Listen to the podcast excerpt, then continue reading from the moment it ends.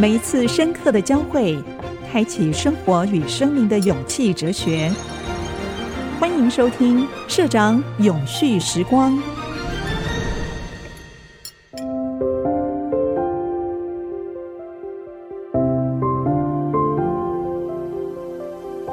嗨，永续时光的朋友们，大家好，我是电子时报的社长黄清佑。今天邀请到我的好朋友 AWS。香港暨台湾总裁王定凯 Robert，他在科技业的历练非常的丰富。其实为什么特别请他来啊？其实我是想到，我们现在面对的是一个多元无穷变化的大环境。那 Robert 除了台湾的工作经验之外，他在欧洲，他跟美商 Intel 也有很长期的一些合作工作的经验。我想在节目开始，请 Robert 先问个好。好，黄社长，那各位永续时光的朋友，大家好。我是 Robert 王，我目前在 AWS 负责香港跟台湾的营运。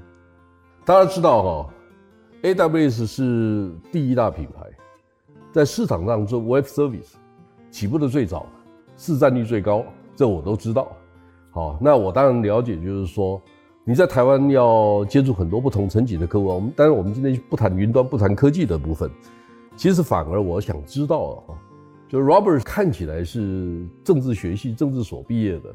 那其实很多人不知道，他在考进大学的时候，他是理工背景的。那这个过程、这个经验跟现在的工作经验当中，有多少是有有意义的？多少是觉得说我是不是重来了？那你你怎么去选择人生的职场的过程？跟大家分享一下。呃，我的背景跟我的工作的职涯的发展呢，啊、有点崎岖，但是。也因为这个崎岖，呃，经历了不同的这个旅程，那每一段旅程也都对我下一段的发展可能创造了一些契机。有的时候是不得已啦，哈，那有的时候是因为兴趣跟自己的一个热情梦想使然。所以大概很简单跟大家聊一下，我本来是念电机工程啊，但是我的数学很不好。所以我很多的失败经验啊，所以我的这个像微积分啦、工程数学啦、电磁学、电磁学六十分，工程数学、微积分重修。但我很喜欢 technology，所以我在念书的时候，第一部电脑机我还是因为八几年的时候，一九八几年，家里面不知道什么叫电脑啊，我还记得三万多块，我爸三万多块买一台摩托车，什么是电脑我都不知道。以前有电视、电冰箱。电风扇、冷气机是，以前录影机就要两万了。是，所以就是说，那我就去去打工，然后那时候光华商场、中华商场去买不同的零件来把它组装起来。呃，但是呢，因为我呃数学不好，就觉得说这我人生可能就这样子，我没办法继续升学啊，我没办法找到我想要做的工作，所以我念书是呃目的性很高的，就是我想要找到我想要做的工作。那呃，我在念书学生时代英文还不错，所以我老师也很鼓励我参加各种比赛。然后我在学生时代还担任过 ICRT 的学生记者，所以我英文不错的情况下呢，后来我做了将近三十年业务，发现业务只要小学程度的数学就可以了，这个 可以让大家呃很兴奋哈。做好业务，你只要小学程度的数学就可以。所以呢，我也因为就是对国际事务、对语言很有兴趣。所以就想说要去考什么样的一个科系，选来选去，因为外文系其实啊、呃、好像很直接哈外语，但事实上，看外文系要念的那个《伊利亚德》《奥迪赛》《荷马》那个哇，有点昏头了。所以外文 literature 跟 language 可能这里面有一点重叠，但是很大的领域还是不太一样。对。那刚刚讲过，我对涉外的很有兴趣，对语言很有兴趣，就看一下，哎，那有这个外交啊、政治啊，好，那所以我是后来就在转学考的时候报考了外交的相关科系，嗯，啊，所以我最后很幸运的啊，考上了台大政治系的国际关系组，所以就开始了我这个学生的一个求学的生涯，后来对我的职涯也造成非常大的影响，哈，因为国际企业在国际关系里面是一个 chapter，好，国际企业对于国家有非常大的影响，好，包括我现在的 AWS，AWS 的年营收已经到了七百八十亿美金，七百八十亿是两兆四千多台币，跟台湾的国家预算差不多。是是是，所以就是说，其实国际企业对于国家的一个政策，过去几十年来都产生了非常大的影响，哈，一直到今天都还是哈，就是整个国际局势里面，我们最近这两年看到的国际企业跟技术都对国家造成很大影响，所以在这个情况下，我就念了国际关系之后，还是回到了我非常有兴趣的、非常有热情的 technology 的行业里面。通常哈，以我的理解，我的观察，念社会科学，能够把理工这种背景、资讯、技术趋势搞得清楚的人，大概一百个人只有一个。但念理工的人文社会科学这种训练很好的，大概百分之十，两个相对比较不一样。是。那我有一个好朋友跟我谈一件事情，他说，其实台湾呢最需要的是 technical sales。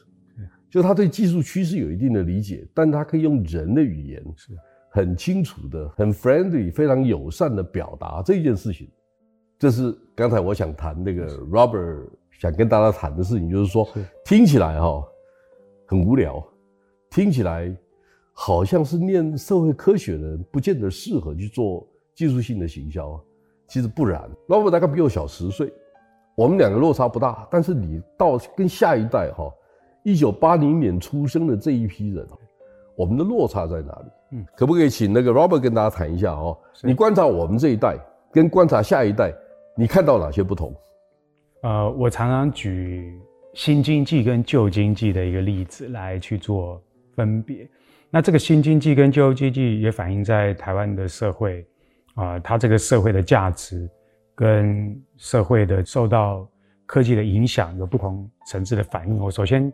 讲一下在在旧经济跟新经济的差异哈，因为我刚好也是跨从过去这个硬体的制造，从周边啊到叉八六的架构系统，那到通讯，一路到现在做软体做云啊，这里面呢啊横跨了硬体跟软体的这个圈子。那如果我从过去驱动我们台湾的资通讯产业高度发展的啊一个历史的轨迹来看的话，呃基本上。大概集中在这种 Wintel 的架构里面，和 Wintel 一代一代的这个 processor 二八六、三八六、四八六 Pentium，呃，Microsoft 的这个 OS 一直做不断的升级。那随着升级的过程当中，它需要更多的 computing power。所以我们如果把我们 technology 这个 sector 过去的历史大概四十年拉出一条线，从八零年代末期、七零年代那时候 IBM 的八零八八 XT license 之后。加上这个开放的架构，加上微软的 OS，就开始滚动了。好，那就一路拉拉拉拉拉，就拉了到二零一一年，整个全球的 PC 开始往下，就是每年就年年增，可能都慢慢的往下降。在这个起来的过程当中，其实我们也看到了很多的技术起来以后下去，起来下去，起来下去。好，包括我们看到这些 BlackBerry 啊，更早还 Palm Pilot 啦，大家。在业界待久一点的，应该都听过啊，攀拍的哇，一下出一下，那很多手机的公司啦啊，然后上去下来，所以这里面很多的公司不断的前仆后继，在我们 Tech 这一行就是这样子，最怕那个 disruption 呢，颠覆一下，跑一个什么东西新出来以后，之后就把我们干掉了。那 PC 这条线呢，对比其他的科技，PC 很幸运的延伸了好几十年，然后到二零一一年之后再往下，但是虽然 PC 往下了。人类对 data 的 traffic 的需求还是高度的成长。呃，我记得看过报告，人类的在网络上面做这些 traffic 的这个量啊，大概呃每一两年就 double 一次，每一两年 double 一次。对，所以过去以 PC 或是叉八六架构、Wintel 架构为主要这些 data processing access 的这个平台呢，它虽然硬体的业务下来了，取而代之有更多的手机。Pad 不同的这些 device 代替了 PC，变成了 access 的 device 啊，所以很大的这个啊商机就开始就 diversify 了，所以那样子的一个一统天下的一个啊状况，然后可以 cycle after cycle 的状况呢，慢慢的反过来了，变被什么驱动呢？变就是我在呃常常用的就是在新经济里面是被需求所驱动，所以以前这个 top down 拥有技术的公司。拥有技术的这个生态系，做这一种从技术从上而下的驱动的经济模式呢，反过来被呃需求端给驱动。好，那这个需求是什么区域作用？其实都是一个一个微小的力量集结起来来去驱动它的需求的，所以变成一个很特别的现象，就是说，硬体厂商很多想方设法想要在复制过去的成功，在市场上投放一些新的东西，并没有得到很大的回响。或者说，它的回响并不若过去那个时代来的这么的广泛，而且呃这么的广大，这么的深入啊，所以我们看到很多的小的不同的解决方案，我们看到了很多的 App，我们看到了美国的公司，包括亚马逊，它是在亏损当中崛起。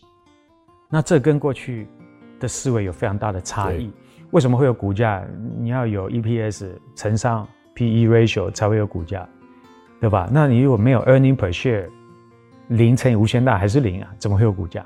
但是，呃，我们看到现在新世代的网络的赢家啊，包括亚马逊啊、呃 Facebook 啊、Google 啊、Twitter 啊，这这在亏损的过程当中，投资人持续去支持它的。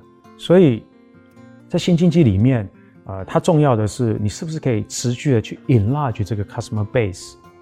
你可以 enlarge 的 customer base，这过程当中你可能就可以找到未来。跟以前的做法是不一样的，所以它就造成了非常多的颠覆。那这个颠覆是我们业界过去的哈，一直到现在，硬体业界比较不能够理解，也没有办法去内化之后转化成为行动，那进而从这中间里面去找到获利模式跟自己的未来的哦，就可能有的时候人也是这样子嘛，就是过去做太好的事情，你会变成自己的包袱。造成自己的这个思维啦、想象空间啦都有限。我可不可以这样理解哈？很多东西是一直会变，但有些东西不会变。哪些东西不会变呢？您刚才讲的 data 的 traffic 是一直在成长的。第二个 data 的总量也在成长，所以中间呢运算能力不可或缺，只是它分散在不同的地方。比如说我们是集中在个人电脑上面。那后来发现，数据中心替代了一部分的运算的能力。第二个就是说，H，终端的产品、边缘运算的产品也越来越多，它差异化了。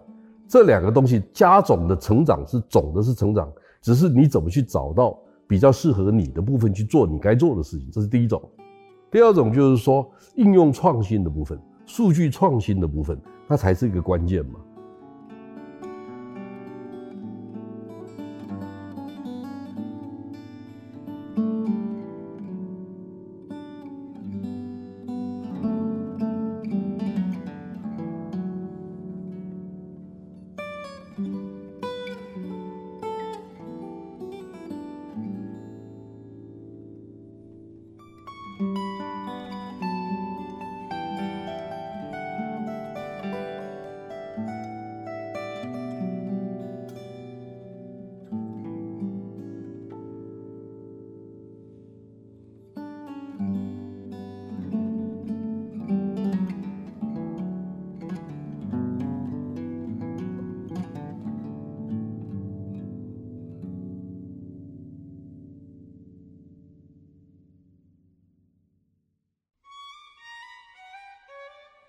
就是我们现在在谈哈，年轻人在创业的时候，为什么碰到那么多的困难？因为它的难度比以前高，它差异化比以前高。第二个，你怎么去定义市场这件事情哈？台湾的社会的教育相对是不足，因为我们很容易被主流牵着走。因为台湾的主流在于量产的制造业，量产制造业里面，你从边缘运算呐，从做伺服器啦，做很多的相关的半导体的设计，相对是比较有迹可循。但至于社会的创新呢，就很难。那因为大环境可能变了，台湾过去以硬体制造为主，但我们很容易去定义说，半导体设计里面有很多的软体的功夫在里面。但是呢，您刚才特别提到 application driven 应用驱动的，现在不是只有 AWS 在谈这个事情，ARM 在谈这个事情，很多公司在谈这个事情。我们在理解这个事情上面的哈。台湾的本土的应用环境显然不如理想，那我怎么去改善这个事情？我们怎么去激励社会做一些改变？可不可以跟大家谈一下？是，刚刚社长也有提到，我们在整个产业发展的脉络上面，其实跟国际的主流是有相当的贴合在前一段的时间里面。那在这个新的这个经济里面，新的创业家在扫寻新的商机的过程当中，应该以什么样的一个思维也好、框架也好来去做一些依归？我想举一个例子啊，社长也跟我们一起共同参与过几次，是高雄的例子。高雄在过去几十年的一个经济发展和全台湾大概都是这样子，就是说商业的活动啦、工作的机会啦、薪资啦，大概都往北部集中跟靠拢。那长期以来一直困扰着我们这中南部的乡亲啊，那所以这个北漂青年也很多。